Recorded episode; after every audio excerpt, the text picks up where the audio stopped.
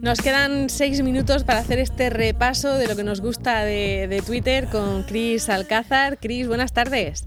Hola, buenas tardes. Bueno, lo primero que nos traes en el repaso, eso del cumpleaños de la película Club de los Poetas Muertos, nos ha dado un disgustazo porque es de estas veces que te das cuenta de la edad que tienes, ¿no, Cris? 31 años del estreno. Madre mía. Yo he estado en ese, o sea, yo he visto esa peli en el cine hace 31 años.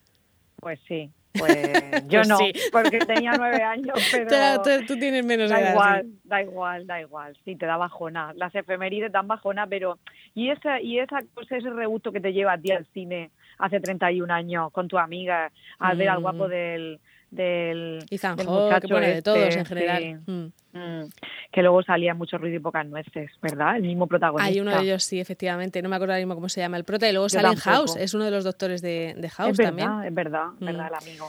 Bueno, Pues ese, ese, sí. 31, años, de que nos dimos cuenta que teníamos unos profesores reguleros, ¿eh? porque los comparabas con este y claro. Qué lástima, sí, Mm. pero estaban segregados también ahí. ¿eh? es que yo estaba segregada en esa época también.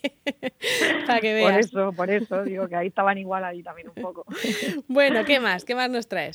Mira, tengo un merece retweet de Coteciño, que es un usuario de Twitter que, que habla de, que es un poco spammer porque hace muchísimos tweets, porque es editor de algunos medios, pero está guay, porque de todas esas cosas son, algunas son muy chulas. Y aquí tiene unas imágenes de que se está construyendo el, un, como un parque temático de Nintendo. O sea, estas ¿Te fotos son de, son de un sitio real, no es, un- no es una maqueta Sí. ni un videojuego. No, no, no, es real. Qué ¿Te barbaridad. parece? Un parque Como de si estuviéramos dentro de una, de una atracción. Claro, Sí, hombre, algún sí. incentivo tenemos que tener para el año que viene. Claro, pero bueno, no te, no te tirarán cosas, quiero decir, en los videojuegos uno lo pasa, lo pasa regular. en esto, espero que en esta, que en este parque de atracciones no lo pase uno mal. No creo, hombre, esto tiene una pinta de fantasía pues, Sí, estupenda. la verdad es que sí, que es chula. es Tenemos chula. que tener un incentivo, que se están que se está construyendo cosas así chulas para ir, claro. Bueno, eh, como solo tenemos cuatro minutos, no creo que nos dé tiempo a contar todo Ay. el culebrón de Elena Cañizares, que llevamos desde, desde el domingo por la tarde, si Sí, no recuerdo mal, ¿no? Con esta enfermera.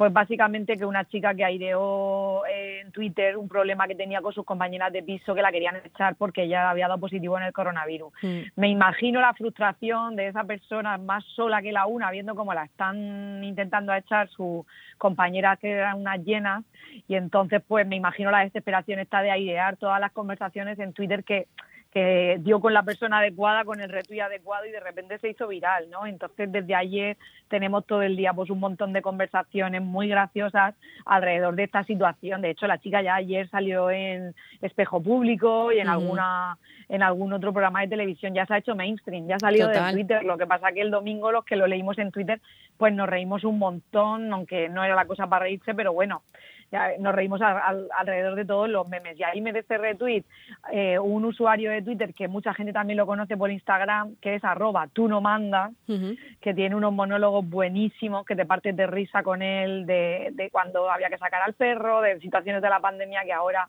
eh, en un tuit muy sencillo ha dicho, ¿a qué salimos al balcón por Elena Cañizares? Claro, que es un- al final es una sanitaria, o sea que mira, eh, Sí, sí, sí, Es sí, lo que es hay. que la, la verdad que la situación yo creo que mucho, que ha calado mucho porque es que eh, nos hemos puesto mucho en su lugar y decir, joder, no salíamos mejor de todo esto, ¿y ¿por qué? ¿Por qué estos ataques gratuitos, no? Bueno, y puede servir también para, para explicar qué, qué es lo que pasa cuando a uno, cuando uno le detectan el coronavirus, eh, da positivo y tiene que guardar cuarentena en una casa en la que convive con más gente, pues también nos sirve, ¿no? Para darnos cuenta de lo complicado sí. que, que puede llegar a ser. Nos queda un minuto, Cris, así que la cuenta Pues recomendada. nada, pues a Voz Pop, voy a recomendar a Voz Pop, que yo lo conocí en un evento de Twitter.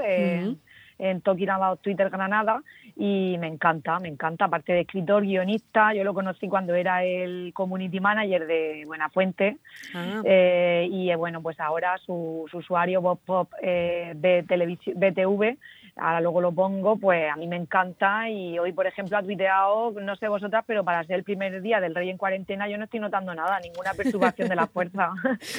y bueno, es muy gracioso y dice siempre cosas muy chulas, a mí me Sí, gusta mucho. yo también, yo también soy muy fan. Entonces es Bob Pop BTV, es el- la cuenta de Twitter de Bob Pop, al que muchos habrán visto en el programa de, de Buenafuente y, y, en fin, y en Mm. otros, porque la verdad es que es un, es un hombre estupendo, que merece Sí. la pena que lo sigamos.